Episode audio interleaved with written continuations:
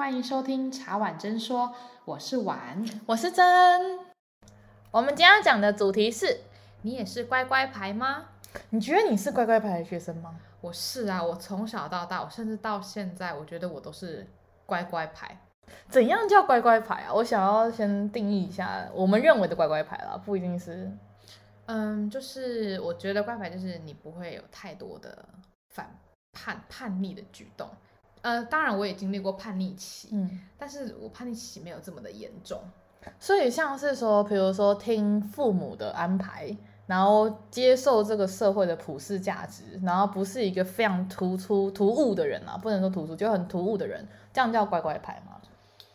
嗯，我觉得也不能这样讲，因为有时候你知道，乖乖牌就是成绩很好的，他并没有不突兀啊，他是学校好的突兀，对啊，也不能说是好突兀，我觉得这有点太。单一化的标准了，嗯嗯、就是嗯、呃，像我那个时候，我从国小就是人家叫我念书，好，我就念书。第一，我也没办法接受我输别人这件事情，我是一个非常好强个性。嗯、然后第二，我觉得好，我现在是个学生，我就好好做好这个本分。然后第三，就是认清楚自己的角色。假设说我现在是女儿，那我就是要听爸妈的话；假设说我现在是一个学生，那我要听老师的话。我不会有想到说，哎，老师可能会有错误的想法，我要我要跟老师挑战他，对，我要挑战老师，我不会有要挑战上位者的心的态度出现。我觉得这可能是界定乖乖牌的一个标准之一，就是你会不会想要挑战有权向你施施权力的人？那你有想过说为什么要这样做吗？我为什么要读书？我为什么要听老师的话？我为什么要听父母的话？我不能有自己的想法吗？你有曾经想过？我从来没有想过，我只知道人家叫我做什么我就做什么。可是我觉得蛮特别的地方是，那我觉得我有点在乖乖牌这一块，我有点难琢磨。说如果人家问我说你是乖乖牌吗？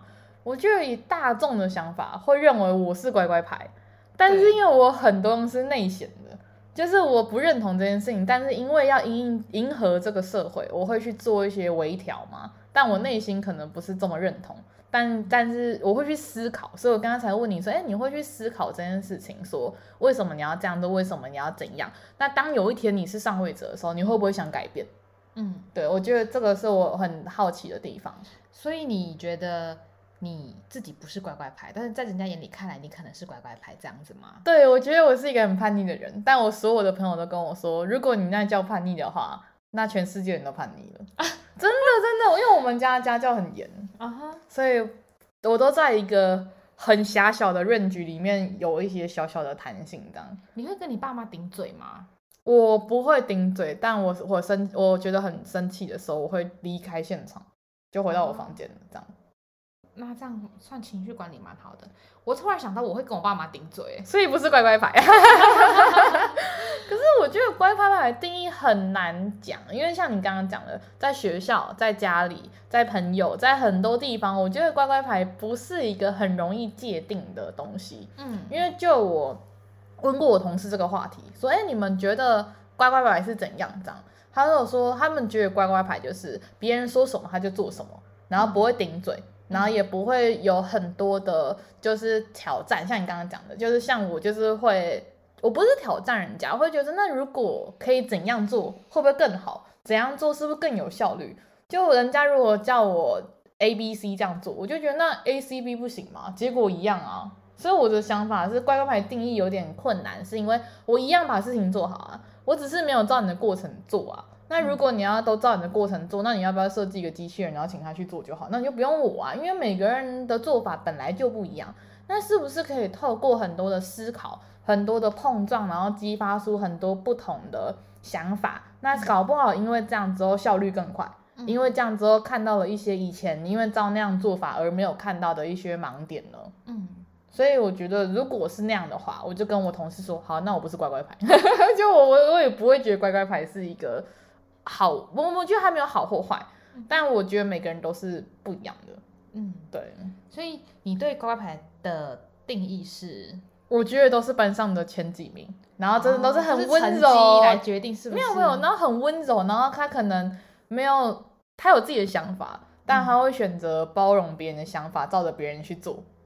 的人，因为我以前在人生中遇过很多乖乖牌，然后我觉得他们好压抑哦，可能我个人认为啦，可能他们过得很快乐，但我就觉得他们好像没有原因的去读书，然后别人长辈说这样做就这样做，然后老老师说这样做就这样做，然后我就觉得为什么要那样做呢？我是一个跳脱框架的人，就你越要叫我往东，我就越往西走的人。哦，好，那你不是乖乖牌？对，我是反骨，反骨，不好意思，走反骨系的人这样。呃，我会这样做原因，一开始我觉得。很多乖乖牌只是想要得到上位者的称赞啊，或者说哇你好棒哦，你就觉得好，那我把这件事情做好，因为我想要得到他们的称赞。那后来我自己思考过了，哎，我发现我自己是乖乖牌学生。那我后来有去想说，哎，我为什么要当乖乖牌学生？我后来发现一个很重要的呃点是说，其实这是我逃避自己人生的一种方式。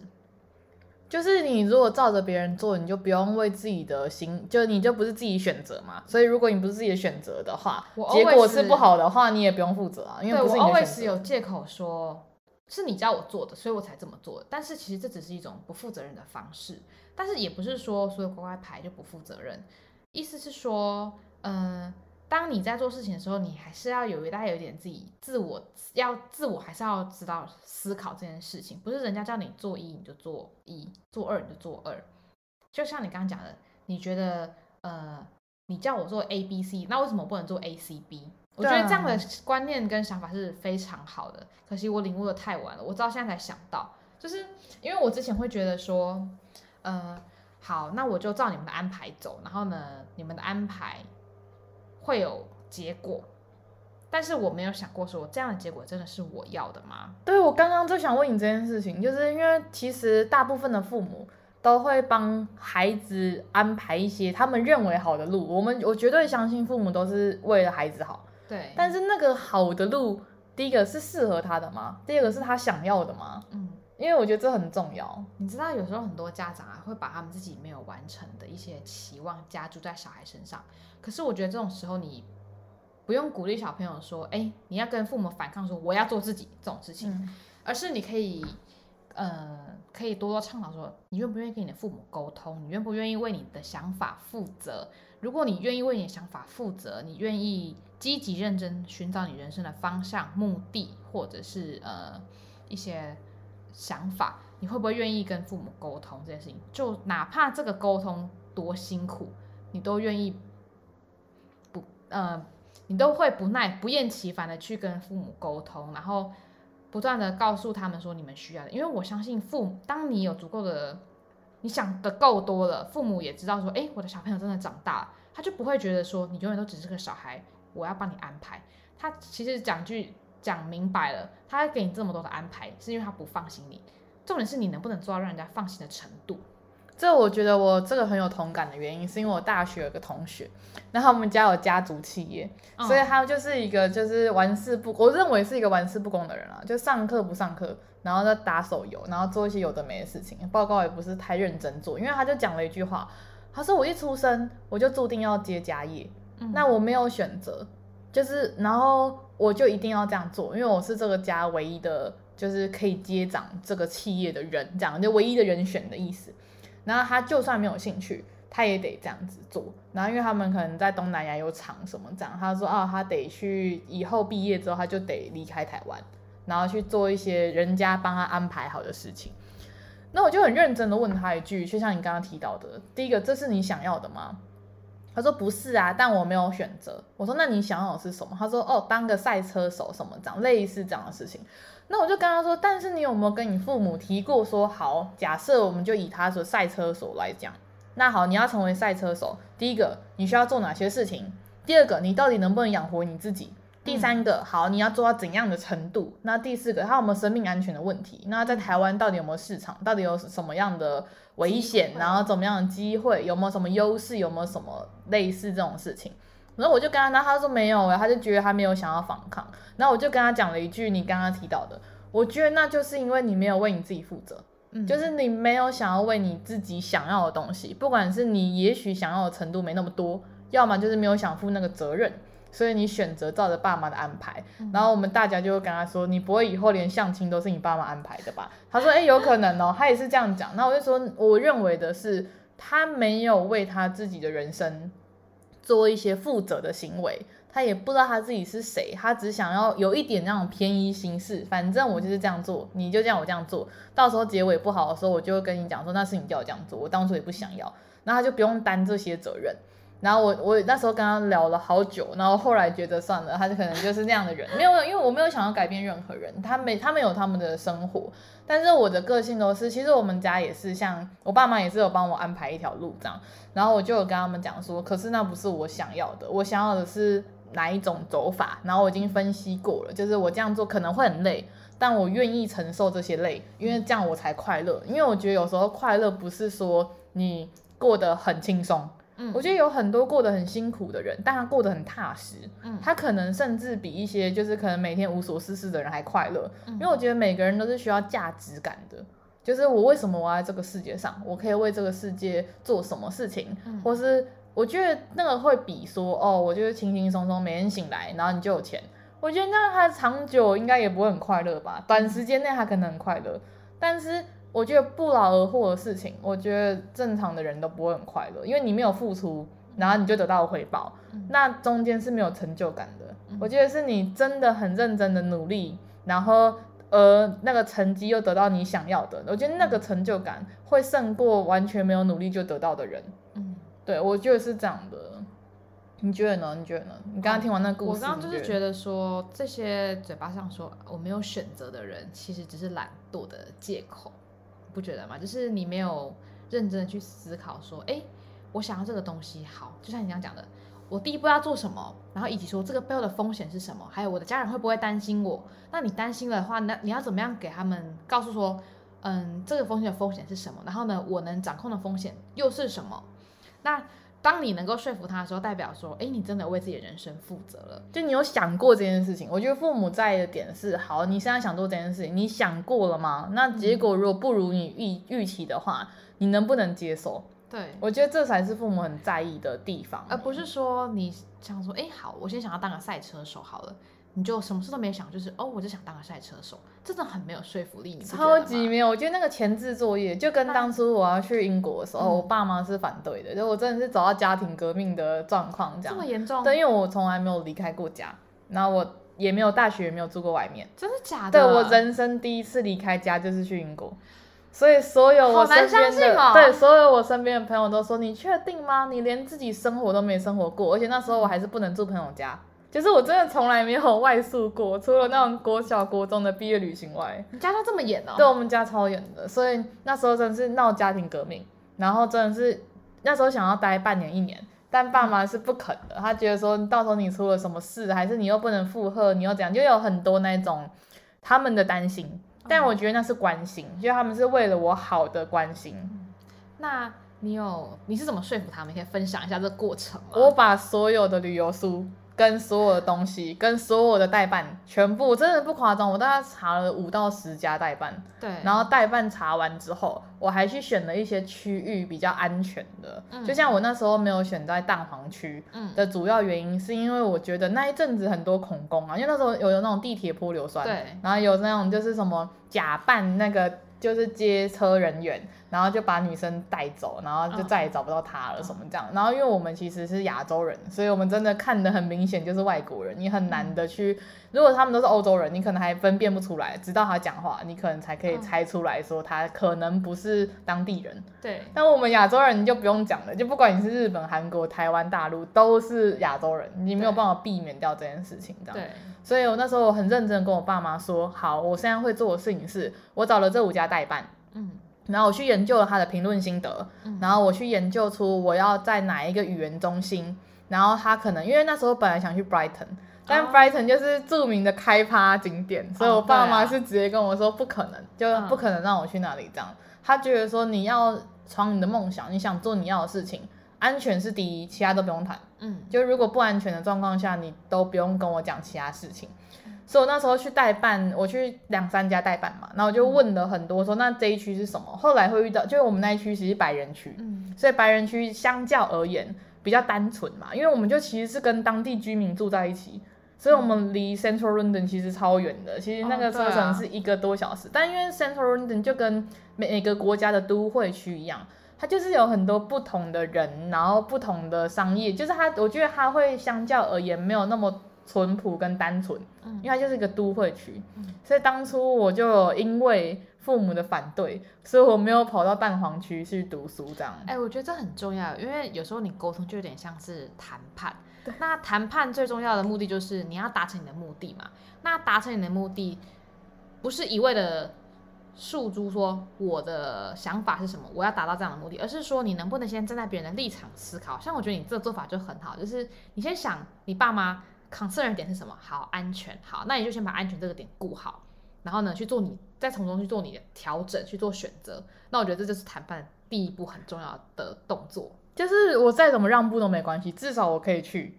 所以那时候我的最终目标是希让爸妈愿意让我一个人去，然后后来到我回来的时候，我外婆才知道我是一个人去。哦，真的假的？他们一他们一直因为我爸妈知道，但是他们我外婆一直以为我跟朋友一起去这样。哦，我说没有，我自己一个人。然后我外婆超生气，她跟我说，如果你当初跟我讲的话，我不可能让你去。就是我们就是比较不能说传统，但是他们比较不希望小孩受到很多的伤害，因为你人在国外，尤其那个飞机直飞要十三个小时，不管你发生任何事情，你在台湾的家人跟朋友是救不到你的。嗯，就你当下发生什么事情，所以我而且又有时差的关系，又有时差又有直飞，然后又有文化的不同，因为以欧美人他们的处理速度 的效率有点低，就是他们不是他们就哦现在下班了，你明天再来讲。他不会太 care 说你这件事情是急还不急，反正你就下班时间，请你明天上班的时候你再来。对，所以我觉得我当初的说服点是第一个，我自己去打工存到钱。啊哈，真好，你们就是要跟我说这件事情，你们不认同嘛？那我做你们不认同的事情呢，我也不好意思让你们出钱嘛。嗯，那我那时候就半工半读，然后存钱，然后那时候从以前存下来的钱，加上那一年打工的钱，加上奖学金。就我把所有的钱都集合在一起，然后去，然后去找代办嘛，然后找白人区嘛，然后他们那时候也非常不愿意让我两个月搬到另外一个城市。就是我觉得你有卡，你有在意到他们在在乎的点，点对，对我有我有把他们的想法纳进来，他们会知道说，哦，原来我女儿是有在听，对对对，有在体谅我的顾虑的，对对对对，所以他就觉得说好。那既然你不是这么的，呃，固执的话，那我也愿意多听你一点。那这样你的机会就拉高了。对对对对，所以我当初是想要待半年一年的，所以我那我为了他们浓缩了一点时间，嗯、然后说好，因为我真的从来没有出过，我我不是我有出过国。但我从来没有在欧洲自己一个人出过国。Oh. 我觉得在亚洲出国一个人其实还好。我不知道为什么，就是在亚洲，我那时候自己一个人出去玩，或者是我带着我妈去自助旅行的时候，我都觉得很安心的感觉。可能就是因为都在亚洲，不管他讲，你像在新加坡，他也不是全部讲华语的，但你就会觉得说，你至少有一些字看得懂。就是你，或是你去日本，他也是有一些汉字。就是你会觉得说，至少我们都类似的种族，类似不是说完全一样，但是你就会有那种安心感，而且文化差异比较没有这么的明显，对对对，再加上距离又不会太远，如果有什么事情救得到。也不会太难定，对，是救得到的。所以我那时候就是一一消除了我所有爸妈的疑虑之后，我才有办法去的。嗯，所以我都觉得说，大家我没有鼓吹大家不要当乖乖牌，我的我觉得当乖乖牌很好。但是在当乖乖牌的过程中，你还是要有自我的意识这样。然后我觉得长辈会有他的担心，是因为他人生走过了很多的历练，他经历了很多事情，所以他会看得到有时候我们看不到的风险，跟一些危险。那我觉得有时候我们也不要太一意孤行的觉得我们就是对的。我觉得其实多方采纳很多人的想法是最棒的。这样谈判里面有一个很重要的是，你也要多听人家的想法是什么。你才可以知道说，哎，我要怎么从他的角度去思考？那从他的角度去思考之后，那我又要怎么坚守我的立场，然后去得到我想要的结果？这都是我觉得对自己人生负责的一个很重要的呃个性跟元素吧。我觉得创造双赢，因为如果今天谈判失败了，假设他们真的不让我去。那大家也可能半年都不用讲话，没有，我意思是说，可能因为你那是一个你很想做的事情，对，那你得不到你家人支持，我觉得这个东西，嗯、这个概念可以套用到很多事情上面。嗯、像我之前的我朋友，她可能她男朋友她爸妈就不是很能接受，嗯，那她可能就要想办法去了解她爸妈不能接受她男朋友的原因是什么，嗯、是因为经济不够稳定，或是因为她男朋友的像是上进心不足，嗯、或是什么这些东西，我觉得她应该要作为，就是谈判的过程中那一个中间那个人，嗯、要去作为一个桥梁，嗯、就像我是我跟我是我爸妈跟代办中间的桥梁。对，然后那一个朋友，她就是她男朋友跟她爸妈之间的桥梁。嗯、那这个桥梁如果做好，就很像婆媳问题有很多问题，丈夫要把桥梁做好。对，你真的桥梁做好之后，我觉得大家都是可以沟通的，嗯，也都是理性的，重点是讲道理。那我觉得有时候在沟通的时候，你不一定要说，哎，我就是要去一年，就是我觉得还是要适时的调整自己。对，对，我觉得弹性真的很重要。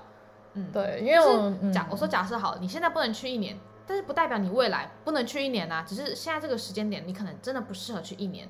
那我觉得你如果你现在真的想去英国，好，那两个月你就想想，嗯，两个月好像也 OK，也没有问题，半年也 OK，那你就不用这么的坚持嘛，因为父母你是父母的小孩，父母担心你会是一定的，那你也不用跟父母说，嗯，我不需要你的担心，因为这就是家人啊。我觉得身为人在这个世界上啊，你看你跟家人。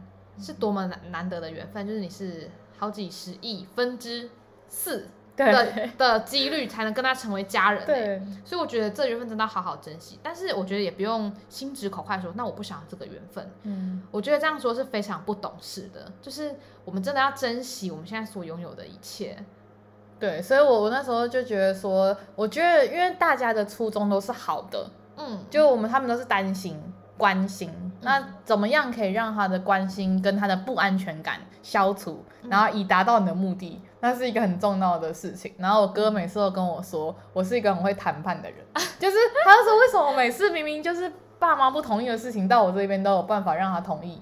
然后我刚刚说，因为我可以想办法把他担心的点都都消除嘛，就是我要让他知道说，好，就算我今天去英国，我遇到了所有的事情，我都有办法 handle，因为我把所有的资料都查完了。然后我大概知道我会遇到哪些问题，然后有可能会遇到一些不顺的东西。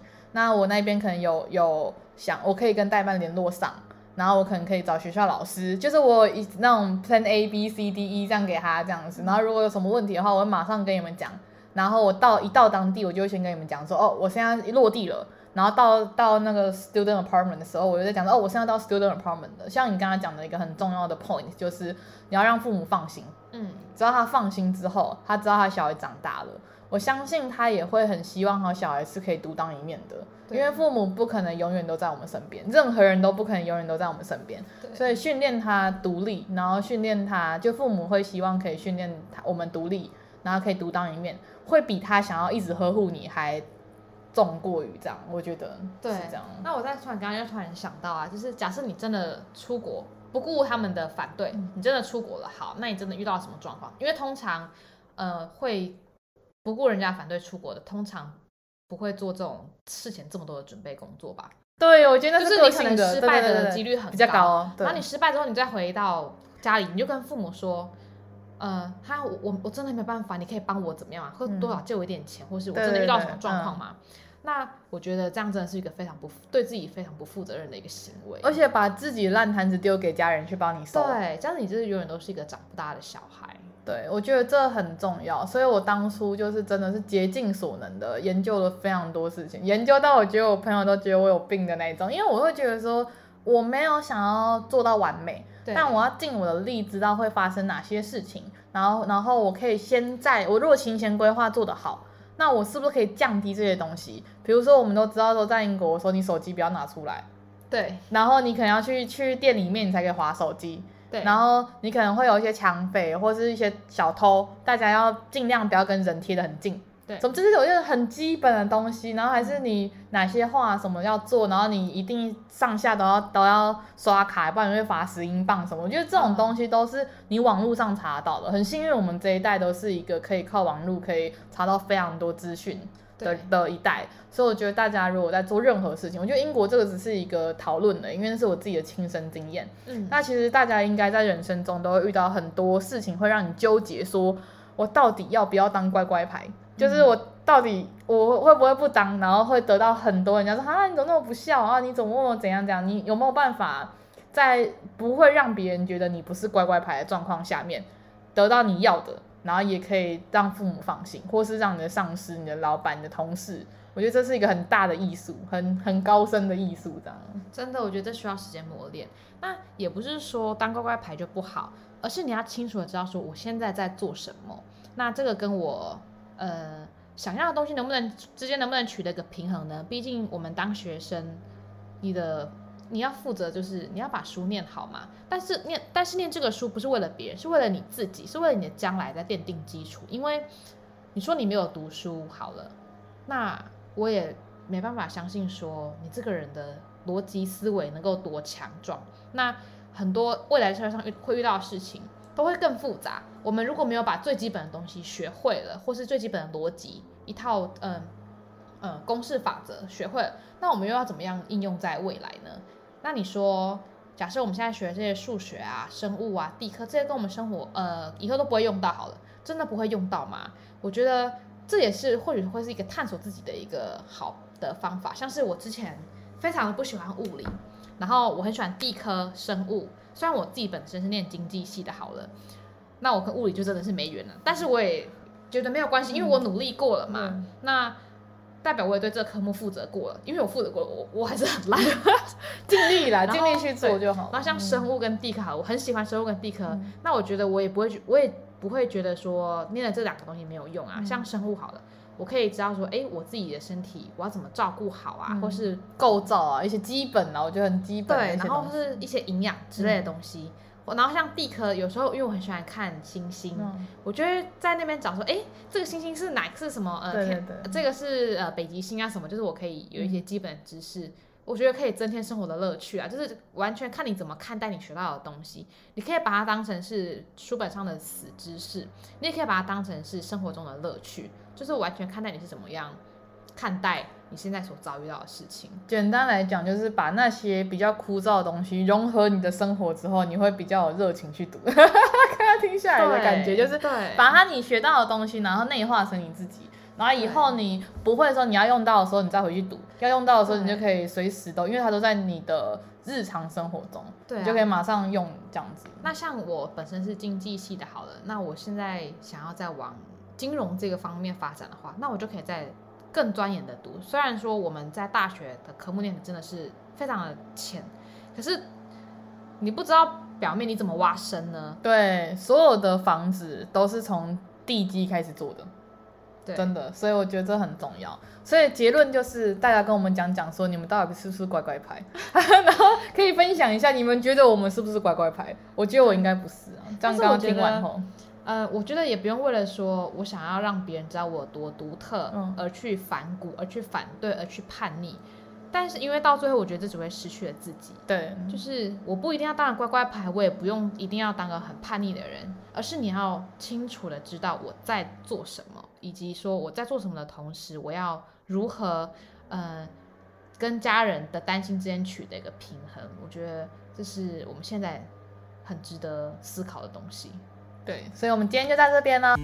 喜欢我们今天的内容，别忘了在 Apple Podcast 上留下五颗星，以及有任何想法都欢迎在下方留言或是私讯给我们哦。拜拜。